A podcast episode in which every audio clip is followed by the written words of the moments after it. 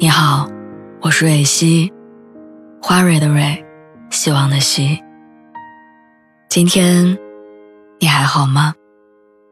你可以在微信公众号和微博中搜索“蕊希”，每天晚上我都会用一段声音陪你入睡。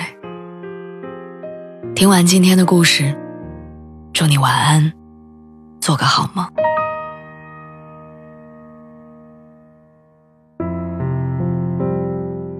其实感情里所有的离开，我们都是有预感的。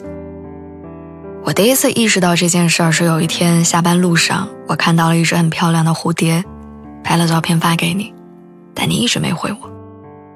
晚上回家，我问你看没看到我发的信息，你头也没抬的说：“哦。”就在同时，你换好鞋，坐在沙发上，又起来去冰箱拿了一瓶冰镇饮料，再坐回沙发里。熟练的打开游戏玩起来。三分多钟的时间里，你做了好多事儿，但你没有发现我站在那里脸上的失落。可是明明以前我只要一沉默，你就能第一时间发现，然后跑过来安慰我。明明以前那个衣服连沾到米粒都要发个微信报备的人，不是我，是你呀。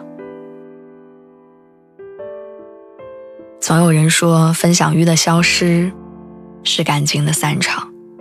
以前我不信，现在想来一针见血。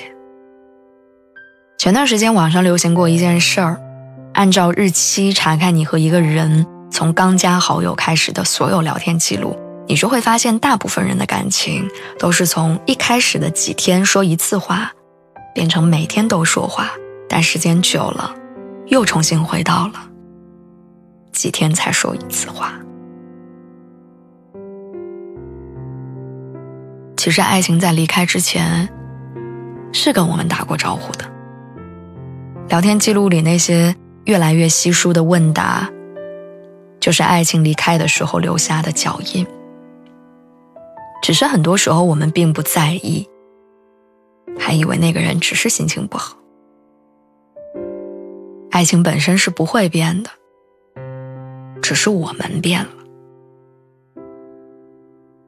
我们用沉默代替了表达，锱铢必较的等着两个人中先受不了的那个人提出分手，另一个人顺势说：“好。”